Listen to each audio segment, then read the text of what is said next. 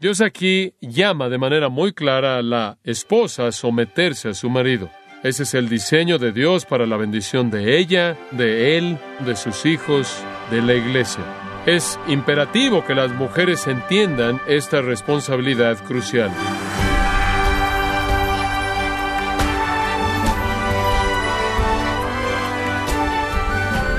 Damos las gracias por acompañarnos en este su programa Gracias a vosotros con el pastor John MacArthur. Los buenos matrimonios y familias no se construyen al azar, y desde luego la esposa tiene mucho que ver con eso.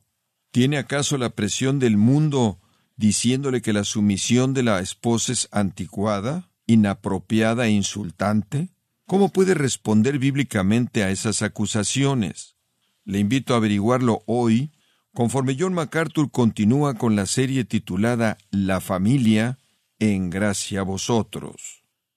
¿Qué debe ser la supermujer moderna?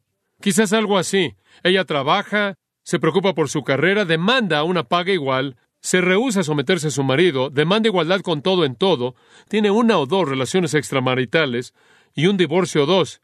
Ella ejerce su independencia, depende de sus propios recursos, no quiere que su marido ni sus hijos amenacen sus metas personales, tiene su propia cuenta de banco. Ella contrata a alguien que le ayude a limpiar la casa, come fuera de la casa por lo menos 50% de las veces, con su familia o sin ella. Ella prepara cereal frío y café, el desayuno estándar para su familia, comidas congeladas rápidas, normalmente son la cena, o le llama Domino Pizza y espera que su marido cumpla con su parte del trabajo en la casa. Ella está solada, tiene el cuerpo de alguien que hace ejercicio, compra para mantenerse al día con las tendencias de la moda, se asegura de que pueda competir en la competencia de quién recibe la atención, coloca a los niños en una guardería, se asegura de que cada uno de sus hijos tenga una televisión en su recámara un radio, o un aparato de CDs para que puedan ser entretenidos. Ella tiene opiniones fuertes, hace demandas, quiere ser escuchada y está dispuesta a satisfacer todas sus metas personales. No puede quedarse casada o simplemente ser feliz y sus hijos se meten en problemas y algunas veces en drogas. Ella está lejos de la mujer que Dios ha llamado la mujer virtuosa.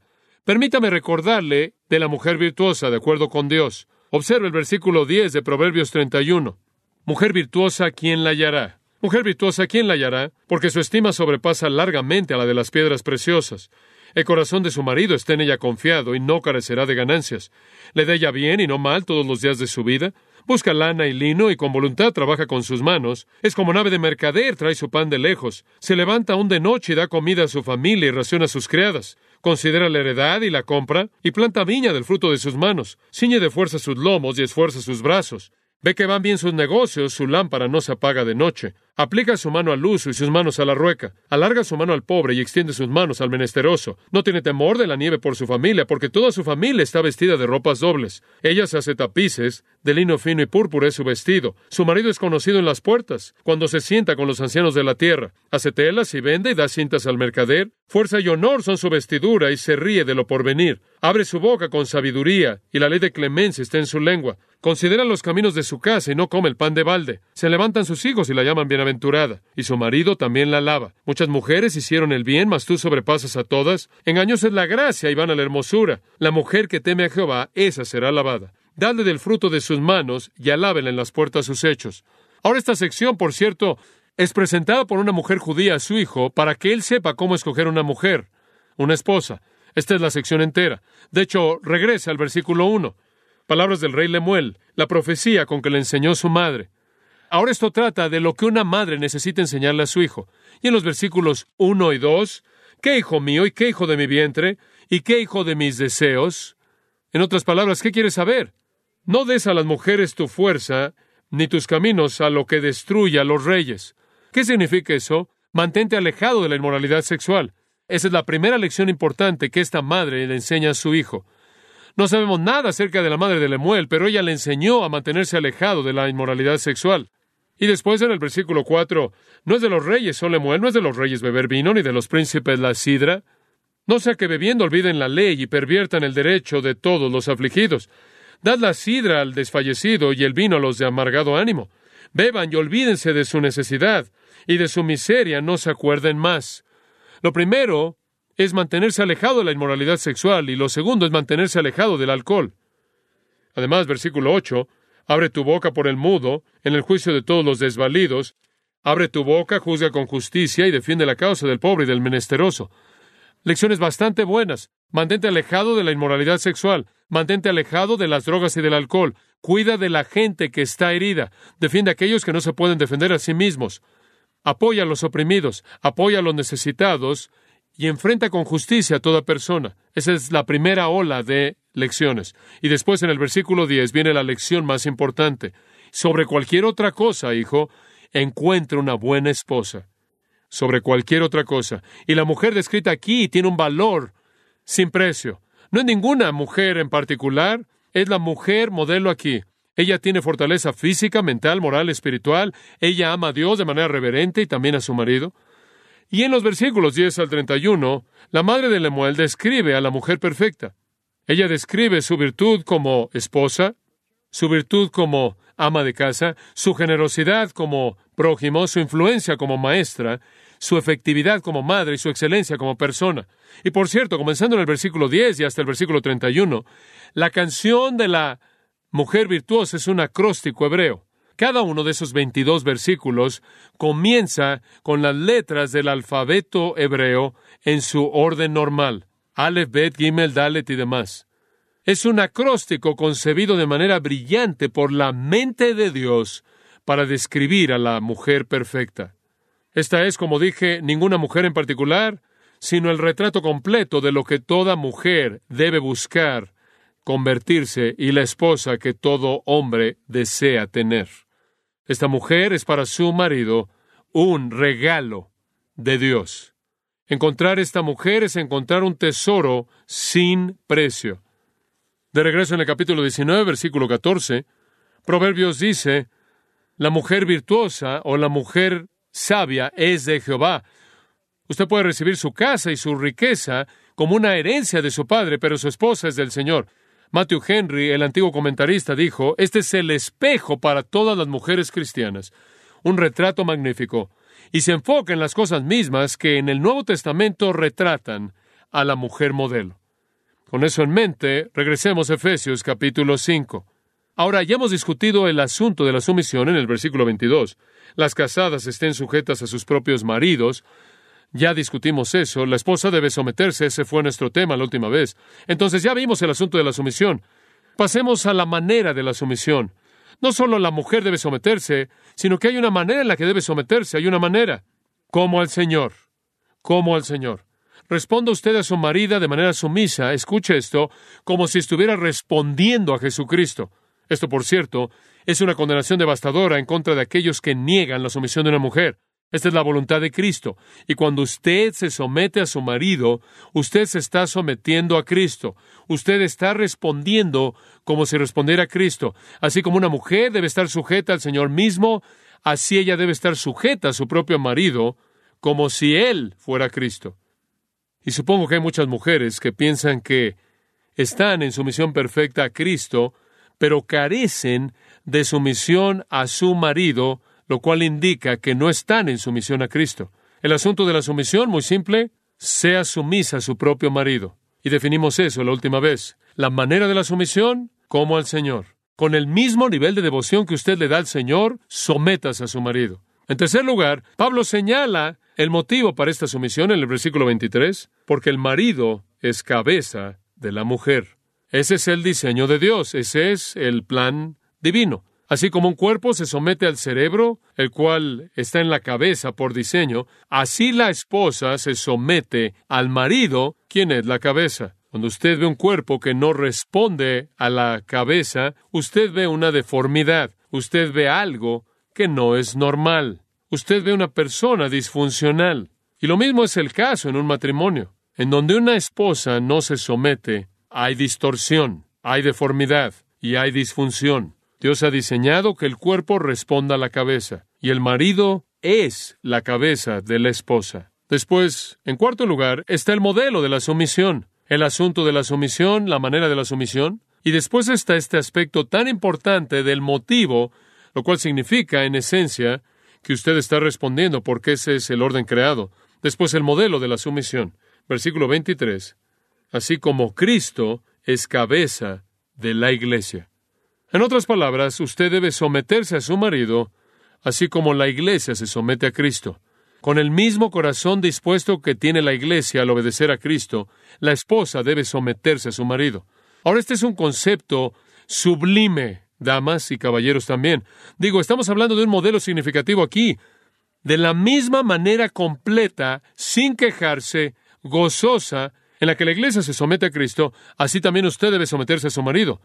Y después añade en el versículo 23, y Él es su Salvador. Nosotros nos sometemos con anhelo, de manera gozosa, al que nos salva, esto es el Señor Jesucristo. La iglesia se somete con gozo a Cristo. Entendemos nuestra debilidad, entendemos la fortaleza de Él, sometemos nuestra debilidad a la fortaleza de Él en la iglesia y debemos hacer lo mismo en el matrimonio. Una mujer debe reconocer que su marido es su protector, su liberador, su salvador. Eso es lo que salvador significa. Ella debe entregarse humildemente a esa protección, a ese cuidado. Y después, en quinto lugar, hay otro componente y vamos a expander esto Simplemente lo estamos viendo de manera a manera de introducción. El quinto punto es la magnitud de la sumisión, la magnitud de ello. Versículo 24. Así que como la iglesia está sujeta a Cristo, así también las casadas lo estén a sus maridos en todo, en todo. El asunto de la sumisión se indica de manera muy clara aquí. No se puede discutir contra esto. La esposa debe someterse a su marido. La manera como al Señor. El motivo, porque es el diseño de Dios el hacer que el marido sea la cabeza de la esposa. El modelo es la manera en la que la iglesia se somete a Cristo. Y la magnitud es en todo, en todo. Ese es el diseño de Dios. Ahora, ¿cómo se expresa esa sumisión?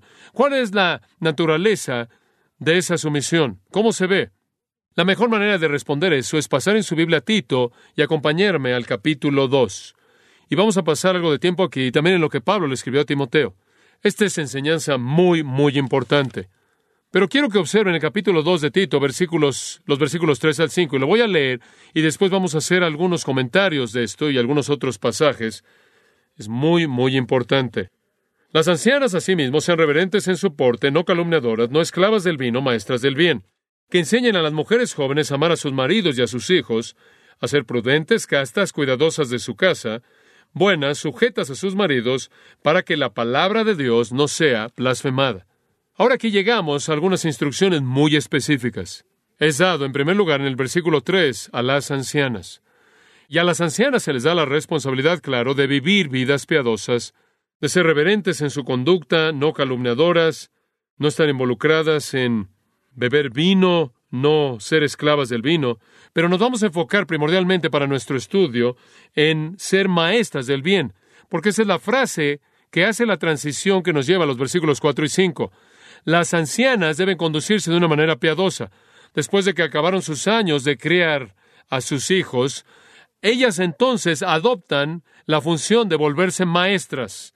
La calidad espiritual que mantienen en sus vidas les permite ser la influencia esencial sobre la siguiente generación de mujeres. En otras palabras, se necesita una generación de mujeres piadosas, ancianas piadosas, que instruyan a una nueva generación de mujeres jóvenes.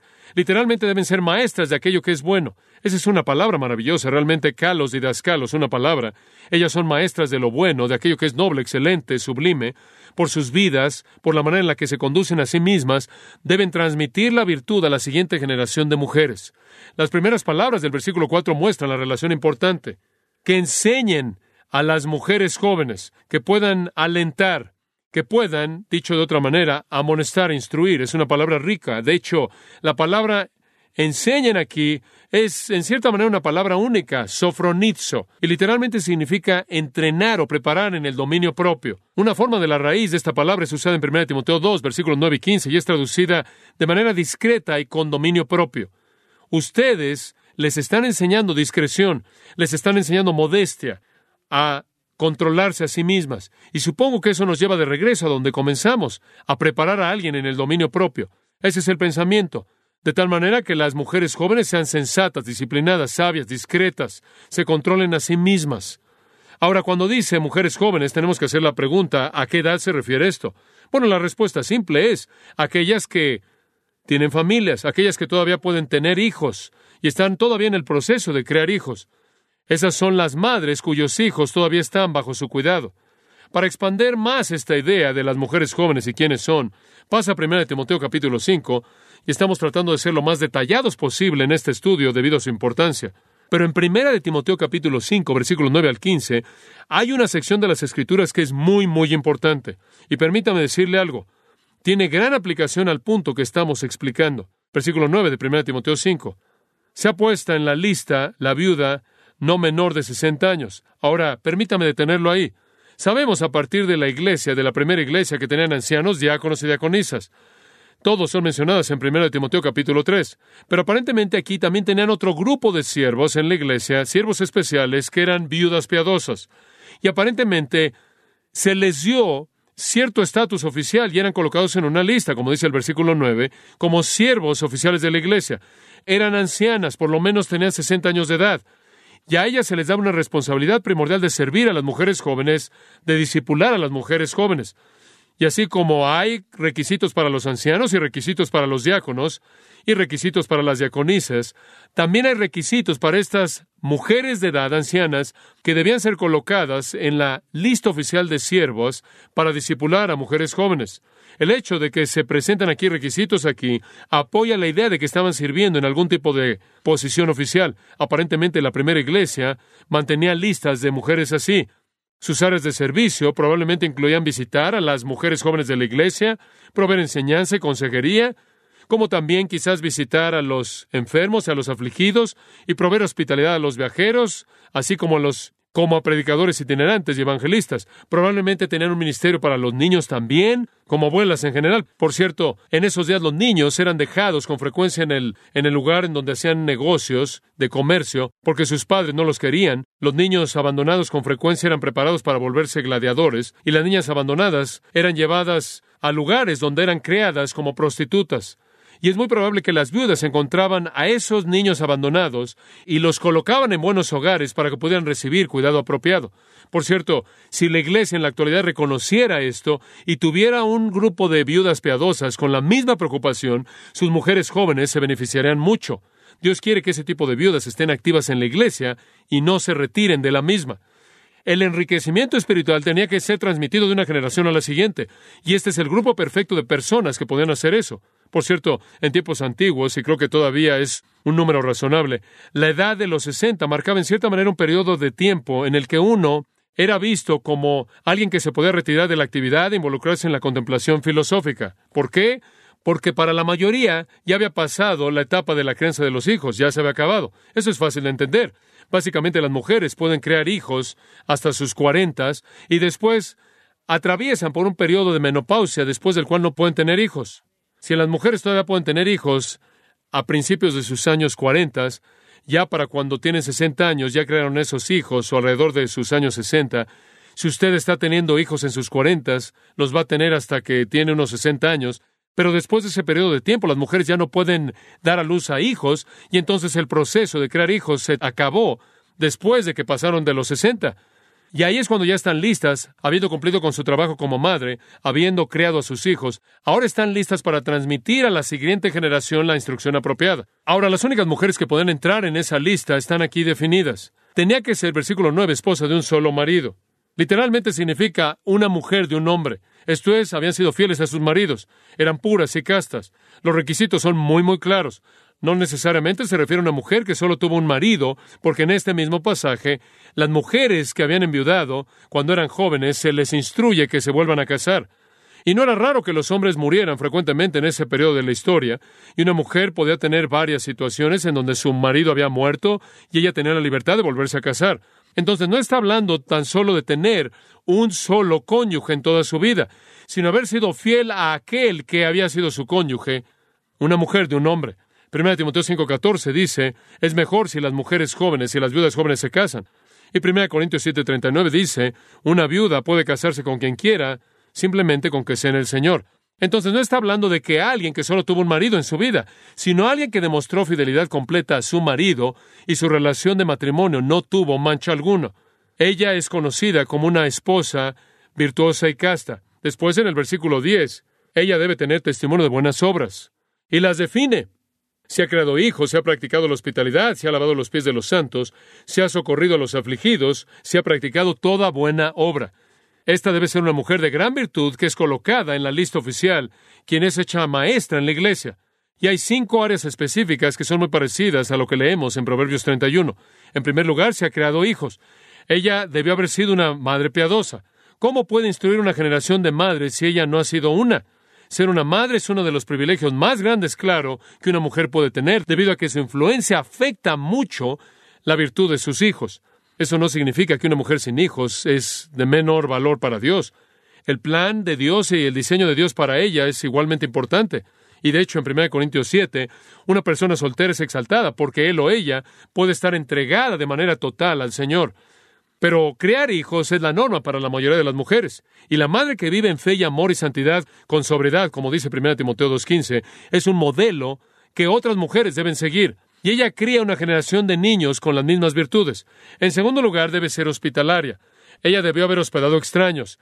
Debió haber provisto hospitalidad para los misioneros y viajeros, evangelistas itinerantes, predicadores y otros cristianos que estaban pasando o viajando de lugar en lugar. Ella debe tener una vida abierta, un hogar abierto y un corazón abierto. Y ella también debe ser conocida, versículo 10 dice, por haber lavado los pies de los santos. Ella debe ser humilde y es una mujer virtuosa. Ella ha creado hijos. Ella ha demostrado hospitalidad y es humilde. Todos los caminos eran polvosos o lodosos, dependiendo si estaba seco o mojado y se le tenía que lavar los pies a la gente, y ella se inclinaba y hacía el servicio más bajo de todos, lavarle los pies a la gente. Ella debió haber sido una mujer abnegada, demostrado por el hecho que ella asistió a aquellas que estaban en necesidad. Eso quiere decir que ella ha aliviado a los afligidos, como dice una traducción. Y esto habla de ser alguien que está entregada a pasar el tiempo que tiene invirtiendo en otros, sirviendo a otros y no a sí misma, y entregada a toda buena obra. Ella debe ser amable como Dorcas, y leemos acerca de ella en Hechos 9, haciendo ropa para gente que no tenía nada de ropa. Ahora, la mujer que vive estas virtudes se vuelve maestra de buenas cosas. Este es el tipo de mujer que puede enseñar a las mujeres jóvenes. Ahora vaya más adelante en este texto, al versículo 11. Todavía estamos en 1 Timoteo 5. Pero viudas más jóvenes no admitas. ¿Por qué? Porque cuando impulsadas por sus deseos se rebelan contra Cristo, quieren casarse. En otras palabras, una viuda pierde a su marido. Este es un escenario típico. Y ella se siente terrible. Y claro, es una pérdida terrible, una pérdida tremenda. Y en el momento de la pérdida y la tristeza de todo esto, y al sentirse como si nunca va a haber otro hombre como el que ella tuvo como marido, ella dice, voy a entregar el resto de mi vida a Cristo. No me vuelvo a casar. Nadie puede llegarle a mi marido. Voy a entregar el resto de mi vida a Cristo. Y ella viene y dice, por favor, colóquenme en esa lista. Quiero ser parte de aquellas que sirven a la iglesia el resto de mi vida. No quiero casarme. Y Pablo dice, no la metan en la lista. Porque cuando tienen deseos, deseos sensuales, lo cual es normal para una mujer joven, se rebelan contra Cristo y quieren casarse. En otras palabras, van a volverse en contra de su voto, van a tener un deseo fuerte y van a sentir los impulsos del deseo sexual normal. Por cierto, se refiere al deseo de una mujer por un hombre y todo lo que eso involucra. Es el único versículo en el Nuevo Testamento en donde se encuentra esta palabra. Se encuentra fuera de las Escrituras en una ilustración que encontré de un buey tratando de escapar de un yugo. Ella se siente como si tuviera una carga colocada sobre ella, no puede salirse de ella y se queja por esto. Una viuda tratando de salirse de su voto intempestivo. Y después ella no solo va a resentir su voto, sino su frustración puede llevarla a enojarse contra el Señor. Y eso es trágico. Entonces no debe colocarla en esa lista debido a eso. En segundo lugar, no la coloquen en la lista debido al versículo 13. Y también aprenden a ser ociosas andando de casa en casa. Aparentemente eso nos dice lo que esas viudas hacían. Andaban de casa en casa, discipulando, enseñando, actuando como abuelas, instruyendo. Pero cuando una viuda joven hacía eso, perdía el tiempo, simplemente andaba de casa en casa. Y quizás inicialmente se vio motivada por el deseo de instruir y aconsejar, pero la mujer joven que iba por todos lados sin la madurez y la sabiduría de las mujeres de mayor edad, simplemente estaba recolectando muchas noticias ardientes y era tierra fértil para el chisme mucha información personal acerca de las vidas de las personas y hogares que no necesitaban ser diseminados, pero sin la sabiduría de saber eso y se convierte en un problema. Y originalmente un compromiso fuerte con el Señor se convierte en el mejor de los casos una ocasión social, si no es que una oportunidad para chismes. Van de casa en casa y no hacen nada, dice en el versículo 13, sino que también son chismosas, hablando de cosas que no son apropiadas para mencionarse, entonces no las colocan en la lista. Esto es lo que quiero que hagan, versículo 14. Quiero pues que las viudas que se casen, críen hijos, mantengan su casa. Eso es todo. Eso es lo que dice. Solo quiero que cumplan con su responsabilidad dada por Dios. Cásense, críen hijos, cuiden de su casa. ¿Pueden imaginarse ponerse de pie en cualquier universidad y anunciar eso como el patrón para las mujeres? Cásense, críen hijos, cuiden de la casa. Los matarían a uno, pero es verdad. Me gustaría que tuviera esa plataforma, pero nadie me la daría. Las mujeres jóvenes necesitan volverse a casar para que no luchen con deseos fuertes. Necesitan volverse a casar para que no simplemente tengan tiempo libre que desperdician. Necesitan crear hijos. Ese es el propósito de Dios para la mayoría de las mujeres. Perder un marido no cambia eso. Y después dice, cuiden la casa, literalmente gobiernen la casa, administren el hogar. Esa es siempre la esfera de la mujer si se casa. El marido provee los recursos, los trae a la casa y la esposa los administra y los aplica para el bienestar de su querida familia. Ella también debe mantener su piedad para que el enemigo nunca tenga ocasión para desacreditar, porque algunas ya se han vuelto en pos de Satanás. Ella debe mantener un testimonio piadoso. Y las viudas jóvenes que se vuelven a casar y crían hijos piadosos y administran de manera apropiada su casa, no dan causa alguna para la crítica en contra de la iglesia. Pero las mujeres que violan eso dan ocasión. Algunas de estas mujeres andan por todos lados sin la protección de un marido, sin el liderazgo de un marido, escuchan a falsos maestros, actuaron según su lujuria, dispersan mentiras, se conducen de manera inapropiada, no hacen nada y dejan a Cristo.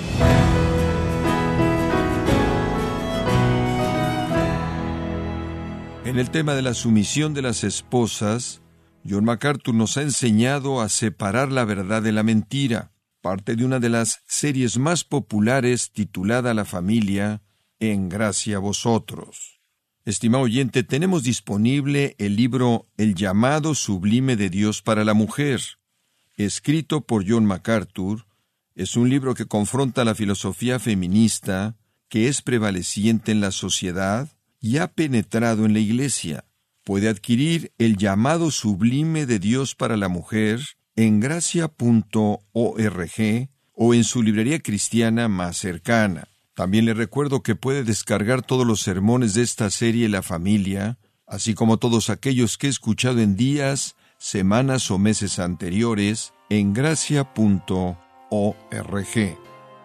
Si tiene alguna pregunta o desea conocer más de nuestro ministerio, como son todos los libros del pastor John MacArthur en español, o los sermones en CD que también usted puede adquirir, escríbanos y por favor mencione la estación de radio por medio de la cual usted nos escucha en gracia a vosotros. Es importante conocer no solo el país y ciudad de donde usted nos escucha, sino también la radio. Para quienes contactan nuestro ministerio por primera vez, pueden solicitar una copia del mensaje de promoción sin costo alguno, un mensaje por oyente únicamente. Si usted vive en los Estados Unidos o Puerto Rico, escríbanos a Gracia Vosotros, P.O. Box 4000, Panorama City, California 91412. O puede escribirnos a través del siguiente correo electrónico radio arroba gracia.org.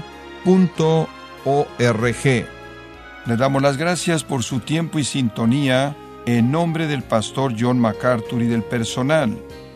Y le comento que estamos orando para que Dios continúe extendiendo su gracia en usted mientras nos acompañe en la próxima edición para continuar desatando la verdad de Dios un versículo a la vez, aquí en gracia a vosotros.